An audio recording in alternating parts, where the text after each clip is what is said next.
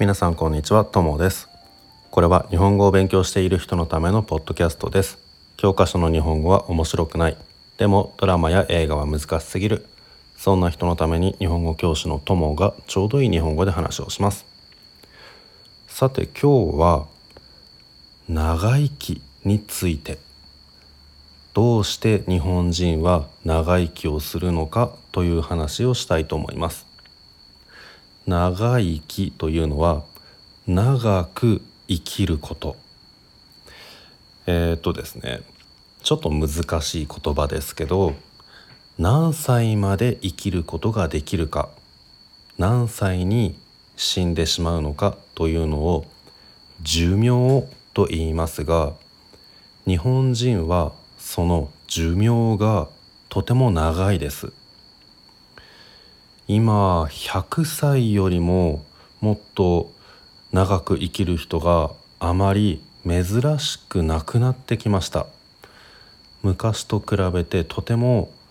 100歳まで死なないで生きている人がとても多いそうです。まあ100歳というと日本人でもちょっとあすごい長生きだねと思いますがあのそこまでいかなくてもね70歳とか80歳まで元気な人というのは日本では全然珍しくありません。70歳はもう普通ですね、70歳で仕事をしているという人もたくさんいますからね。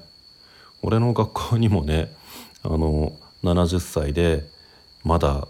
先生をしている人がいます。前はねえっと80歳まで続けたいって言って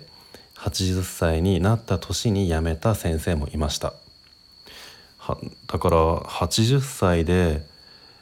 あのフルタイムって言ってね朝から夜までずっとじゃないけどアルバイトみたいに短い時間だけどでも80歳で仕事をするっていうのは結構ねあの俺の学校にいる留学生のみんなはびっくりしますね。で70歳80歳ぐらいだったら全然珍しくないし90歳100歳まで、えー、元気な人もたくさんいる。じゃあなぜ日本人はそんなに長く生きることができるのかいろいろ理由があると言われていますが一番の理由はやっぱり、えー、医療と言ってまあつまり病院とかでねその病気になった時にちゃんと治すことができるその医療というのが日本は発達しているからだと言われています。あのもちろんねその新しいいろいろなその病院の中での技術とかねがあるというのもそうなんですけど日本のその国のシステムって誰でも簡単に病院に行けるっていうシステムがあるからだからあの病気がねひどくなる前に悪くなる前に病院に行って早く治すことができるからそれで長生きする人が多いと言われています。その誰でも簡単に病院に行けるっていうのは日本人ってみんな保険に入るんですよ。保険っていうのは毎月少しずつねあのお金を払うんですけどあの元気な人も病気の人もみんな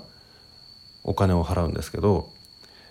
あの病気になった時にその保険のお金を払っている人は保険証っていうカードがもらえるのでそのカードを病院で見せると病院のお金が30%だけでいいんですよだから例えば怪我をしてねあの1万円かかる、えーと、病病院で治すのに1万円かかる人でもその保険証っていうカードを持っていると30%の3,000円だけでいいんです。あとは、えーとまあ、その医療の病院のシステムっていろいろあって、えーと日本だと18歳になるまでの子供は病院のお金が全然かからない。病院に行ってもお金を1円も払わなくていいとかあの大人でもねすごく高いお金がかかる病気。例えば1ヶ月に30万円とか40万円とかとても高いお金がかかる病気を治す時には全部払わなくてもいいというシステムもあります。えーと、ちょっと俺もいくらか忘れたけど確か10万円か20万円ぐらいかなそのぐらいお金を払うとあとはね残りは100万円でも200万円でもあの自分で払わなくてもいいんですよだから大変な病気になった時もあのあまりお金がかからない。そういういろんなシステムがあるから日本はあまり大きな病気にならないでみんな長生きできるっていうふうに言われています。あともう一つはやっぱり食べ物ですね。あの食べ物と人間の体ってすごく関係が深いですから食べ物は病気とねすごく関係があるんですよね。日本の昔からの食べ物食べ物というか日本の料理ですね。それはすごく体にいいというふうに言われています。まず日本は昔は肉をあまり食べなかったんですよ。そして日本の周りって海だから魚をたくさん食べていた。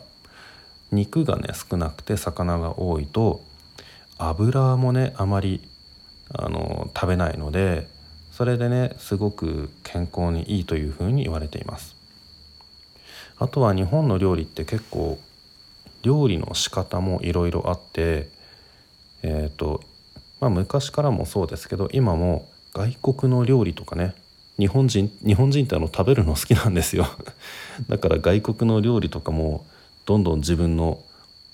国に入れてね日本に持ってきてそれで日本人に合うようにいろいろ変えたりするからそれでねあのいろいろな食べ物をいろいろな料理の仕方で食べるから栄養って言って、まあ、つまり食べ物の中の体にいいものですねそれをたくさんあの体に入れることができるから病気になりにくいっていうふうにも言われています。えー、他にもね理由はもちろんあると思うんですけどやっぱりその病院のシステムとか食べ物っていうのが日本はあの体にいいのでそれで、日本人は長生きするというふうに言われています。はいってことでねこれが日本人がどうしてこんなに長生きなのかというお話でした。えー、日本に来た人はね是非あの日本の食べ物どんなのがあるのかいろいろ食べてみてください。では、えーと N4 の話はここまでにしたいと思いますじゃあここから今度は N2 つまりちょっとね難しい話し方ですね。えっ、ー、と今と同じ大体同じ話をしたいと思います、えー、日本はなぜこんな長生きなのか長寿国っていうふうに言いますけど長寿っていうのはまあ簡単に言うと長生きするってことですね。日本人が長生きするその理由長生きの秘訣っていうのはいろいろ言われてますが、まあ、大きくえー、2つ理由があるっていうふうに言われてます。まず1つが、えー、医療システムですね、えーと、医療技術と医療システムの2つ。あの医療技術がすごく発達してる国の1つだというふうに日本は言われ日本は言われています、えー、もちろん日本だけじゃないですけどね。あの医療技術が発達してる国ってたくさんあると思うんですけどあの日本が一番その医療技術発達してるとは俺も思わないんだけどでもあの日本人がね他のいろんな国に行ってでその発達した技術っていうのを学んで日本に持って帰ってきてそれで日本で実践するっていうこともありますしあとはね今はインターネットとかもあるからあのいろんなね論文とかが出されたらどこにいてもすぐ読めるしねそういうのがやっぱり医療技術の発達に貢献してるのかなと思います。でその技術の発達だけじゃなくて医療システムっていうのも日本の長生きの秘訣の一つで、えーとね、国民皆保険って言って「皆」っていうのはみんなっていう意味ねその日本国民はみんな健康保険に入ってるんですよ基本的に。であの保険に入ってるからまあなんかねあった時にすぐに病院に行けるからあのすごい重症化する前に重症化ってその病気とかね怪我とかがねひどくなる前に病院に行けるからあの取り返しがつかなくなる前にねちゃんと治すことができてそれで長生きするっていうふうに言われてます。でまあそれが一つ目でもう一つはやっぱり食べ物ですね。あのちょっとね古い言葉で「医食同源」なんていう言葉もあるんですけど「医」っていうのは医療の「医」ですね。で食っていうのは食べ物もうその2つが同じものだっていう話なんですよ。でやっぱり日本のあの昔からの伝統的な食べ物って健康的だというふうに言われていますもしかしたらこれはねあの世界でもちょっと有名な話かもしれませんがあのあんまりねこう体に悪い料理っていうのが昔はなかったんですよ。あの全てが健康的だったかと言われるとそうではないんですけどまずはやっぱり肉がねそんなにあの多くなかったですね。であの島国ですから魚料理がすごく多くてねだからあの油を取りすぎるとかそういうこともないしあのそれでね健康的だったっていうふうに言われてますね。まあ、今はちょっと外国の料理いろいろ入ってきたので体に悪いというかね そういうのもちょっと多くなってきてますがでもあのやっぱり日本の伝統的な部分でいうとすごく健康的な食事だそうですね。であと他にも日本の料理ってあの日本人ってこう食べることにすごい執着してるというか あの食べることが大好きみたいでいろんなものをね取り入れるんですよ日本に。いろんな食材とか調理法とかであのいろんなものを取り入れるからいろんな食材からいろんな栄養素を取り入れることができてそれもあの日本人の健康にねあの貢献してるっていうふうには言われますね。ということで、ね、これがね、まあ、大きい2つの理由ですね。医療関係とあとは食べ物ですね。まあ日本の中でもさらに沖縄の方に行くとあのさらにね日本全体の中でも特にそっちの方が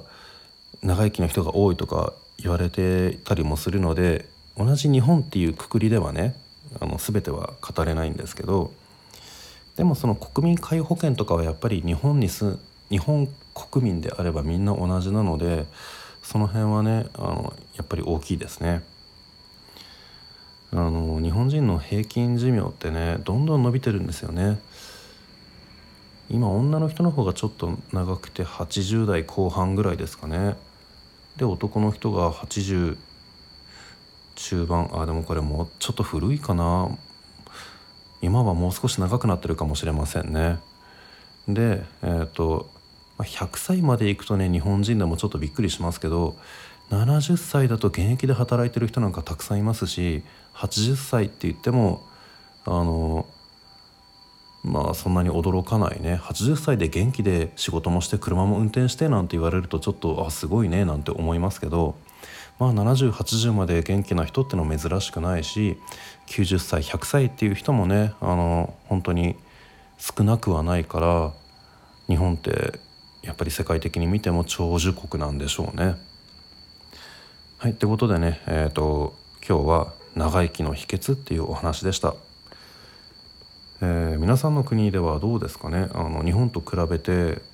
ここが違うとか今日の話を聞いてねあ日本のそれすごいですねみたいなのがあったら是非あのコメントで教えてください。はいじゃあ今日はこの辺で終わりにしたいと思います。また何かリクエストとかあったら送ってください。皆さんからのメッセージ楽しみに待ってます。ではまた次のエピソードでお会いしましょう。さようなら。